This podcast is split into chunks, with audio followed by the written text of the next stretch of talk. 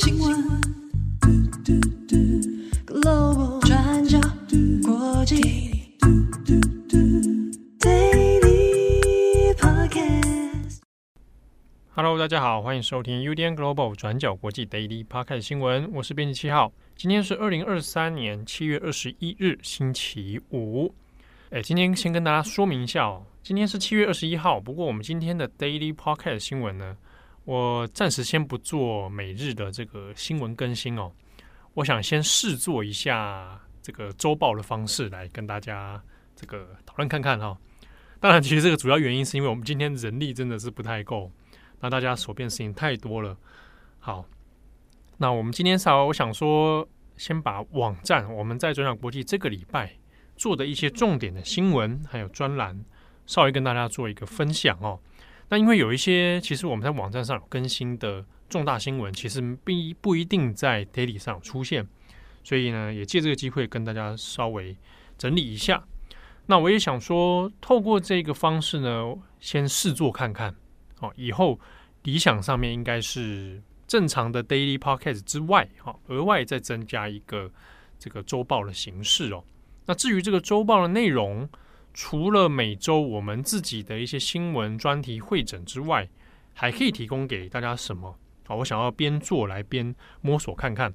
那也希望呢，各位听友啊，转角国际的支持者，也可以告诉我你的想法，或者诶，就你的需求来说，你有没有想在一个周报上面知道一些什么？好，那首先我们先来看一下几个我们这礼拜谈的新闻哦。那首先，我要先来讲一个，是我们在今天二十一号网站上面出的一篇专栏，是有关于中国的前六四天安门的学运领袖，我想大家都知道他王丹，关于王丹的性骚扰案。好，在今年六月二号的时候，也就是在六月四六四的纪念之前哦。那台湾有一位前议员的助理李元军，他有出面指控王丹的性骚扰事件哦。这个事情当然后来大家在新闻上面其实都有看到。那当事人呢，现在也已经有提告，所以要进入到司法程序了。那我们今天要特别讲这个事情，是因为呢，呃，外媒德国之声 Deutsche Welle 有做一个调查报道。好，那有其他的受害者有来指控哦。那提供了更多的详细的案情，以及他们不同的人所经历到的事情哦。德国之声呢，那他们有组了一个调查团队。那在调查团队里面呢，有这个可能，如果你是长期有在听我们转角国际，或者你也是我们网站的文章长期的阅读者的话，那可能会有两个人你是认识的，一位呢是叶家军啊，另一位是我们的专栏作者戴达卫。好，那团队之中，那当然还有这个记者周宗汉，好，那他会有一个这个影像的专访，那我们也同步也有放在我们的文章里了。那主要也是团队里面还有一位林冠瑜，那他是我们的专栏作者，也是我们的姐妹站名人堂好的特约编辑哦。那冠宇呢，他是在这一次的调查案里面呢，有参加了调查，好，那也做了很多的当事人访谈。啊，也去接触了这些 case，然后也去做相关资料的一些验证哦。那在我们转角国际这边呢，我们有发表了一篇，啊，就是由林冠宇所写的调查后记。这篇后记里面，我们只要主要谈的是，在这个调查工作里面，其实遇到了很多的困难。那关于整个王丹性骚扰案的事情呢，大家可以去参考德国之声的系列报道哦。那我们在文文文章里面其实都有附上连结。后记里面呢，我们谈到了这一个困难之处，其实是蛮棘手的哦。因为在调查的过程里，其实有遇到相当多的所谓的呃当事人哦，有讲到说要揭露这样的行为，它的风险很大，而且有很多的难处，包括说曾经可能是王丹的学生啊，那在这个师生之间，他带有一些情谊上面的考量啊，或者是。在当中有一些是同志啊，那同志的受害者可能也会因为这样的一个 Me Too 揭露而变成了另外一个自己的出柜，啊他可能不一定有对外出柜的，可是如果他要去揭露的话，那等于是要出柜。那另一方面，也有人在考量的是说，我这样的一个揭露，会不会也给性少数的族群带来很多的打击跟压力？哦，那在这样同台之间呢，就会形成一股氛围哦。所以在做调查的过程里面，其实是相当困难的。那另一部分呢，是在针对这一个调查里面，其实也有发现，这中国的民运世代哦，也因为王丹的事情而出现了裂解。我们讲的民运世代，这中国的民主运动啊，那如果我们将王丹这一辈啊当成一个世代的话，那现在也有很多可能是中生代或新世代的人。那访谈里面呢，我们就有谈到了在美国的这些民运世代比较新的，他可能是在两千年以后，然后去到美国生活，可能去念书，可能去工作。那在先前呢，大家还有印象的白纸运动，那也有不少这样的年轻人参加哦。那之中呢，他们也有许多人因为向往民主运动，好，那所以也会认识了许多。在这段历史上面哦，付出的很多名运人士，那当然也有人因此接触到了王丹。但是不同世代之间对于王丹这件事情该怎么理解，要该怎么处置，大家是否要划清界限？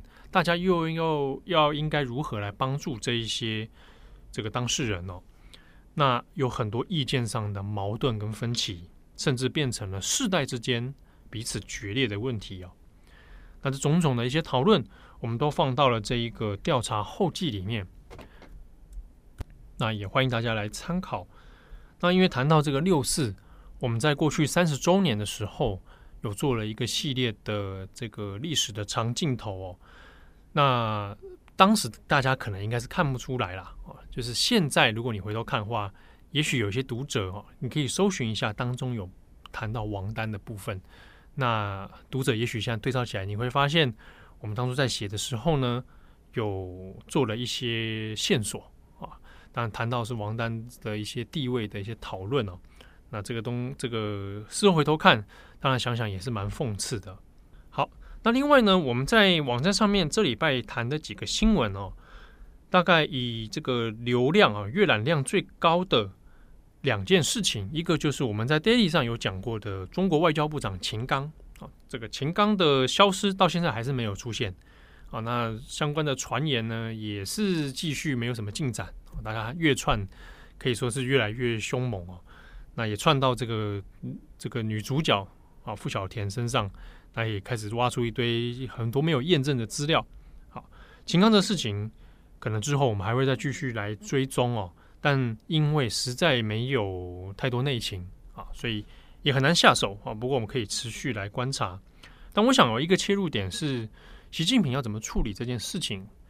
就是即便秦刚他回来了啊，那还是要给得给一个说法哦。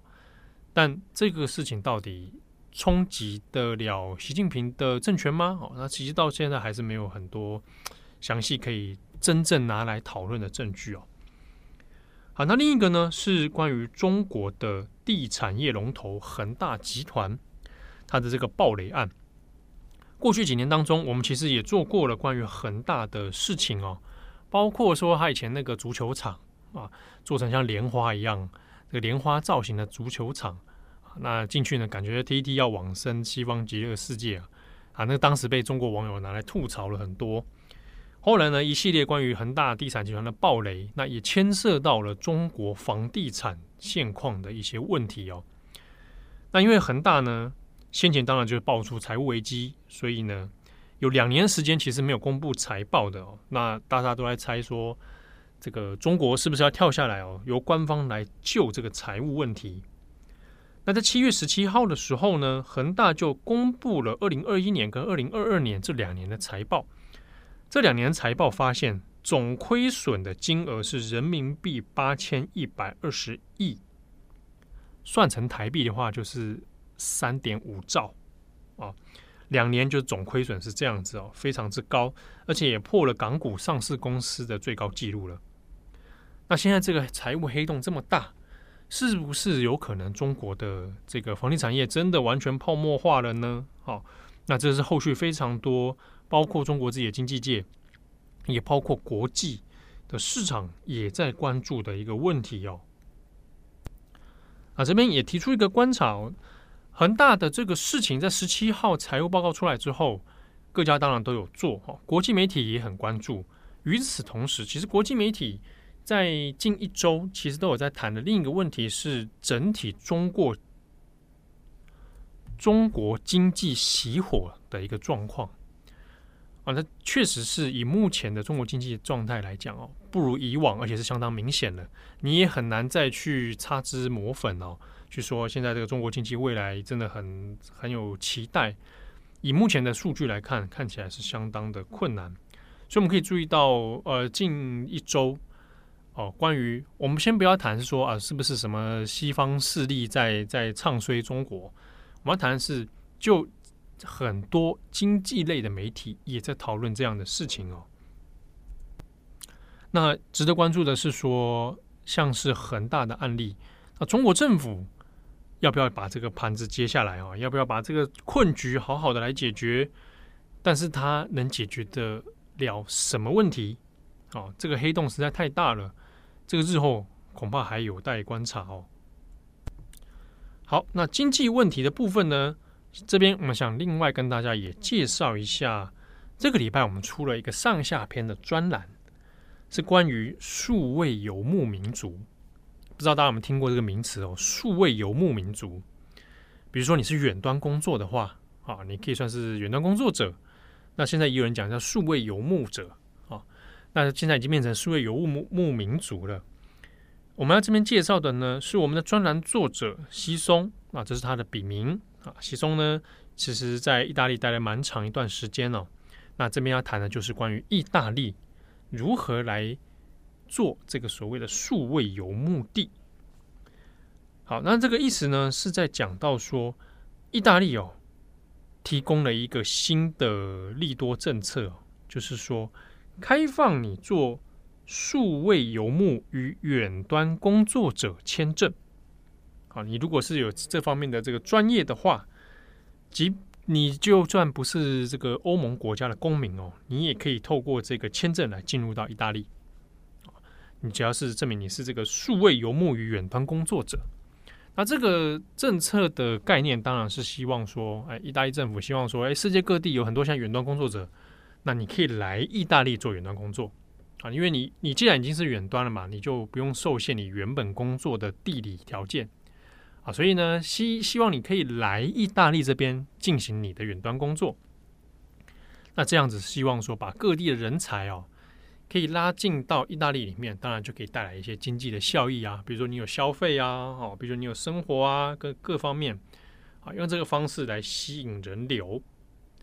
不过这个政策推出之后，当然有很多的细节值得讨论哦，包括说这一个政策是否真的有效啊。真的有办法吸引说，哎，你就这样飞去意大利？好，那另外是这样子，如果推行下去的话，会不会对原本当地的人也造成一些问题呢？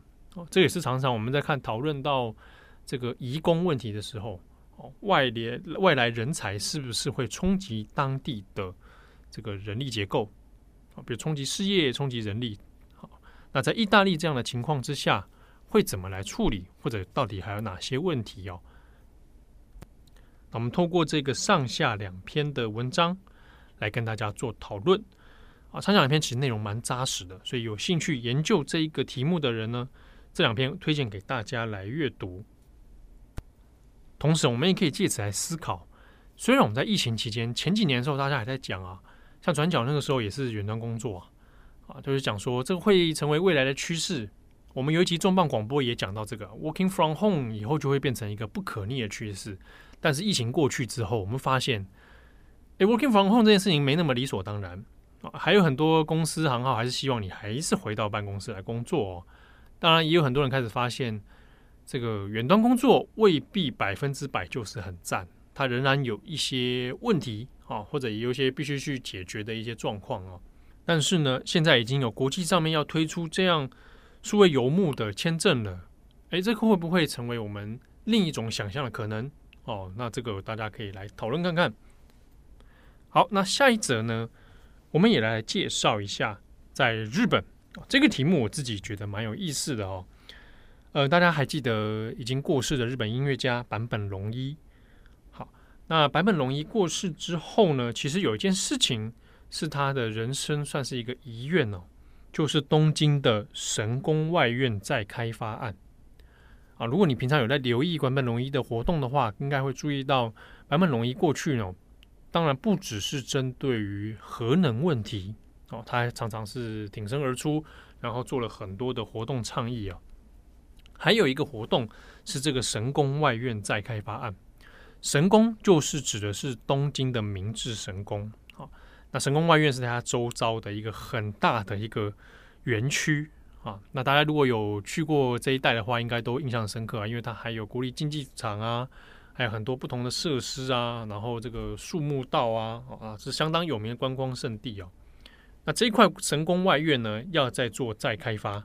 啊，那当然，这个是相当备受瞩目的一个大型开发案，但也因为这个开发案，它势必会冲击到原本这个位置的地理环境。那就关于神木啊，这边的树木，神宫外面的树木要怎么办？那这些很多树木呢，其实是超过这个历史啊，它其实超过百年了。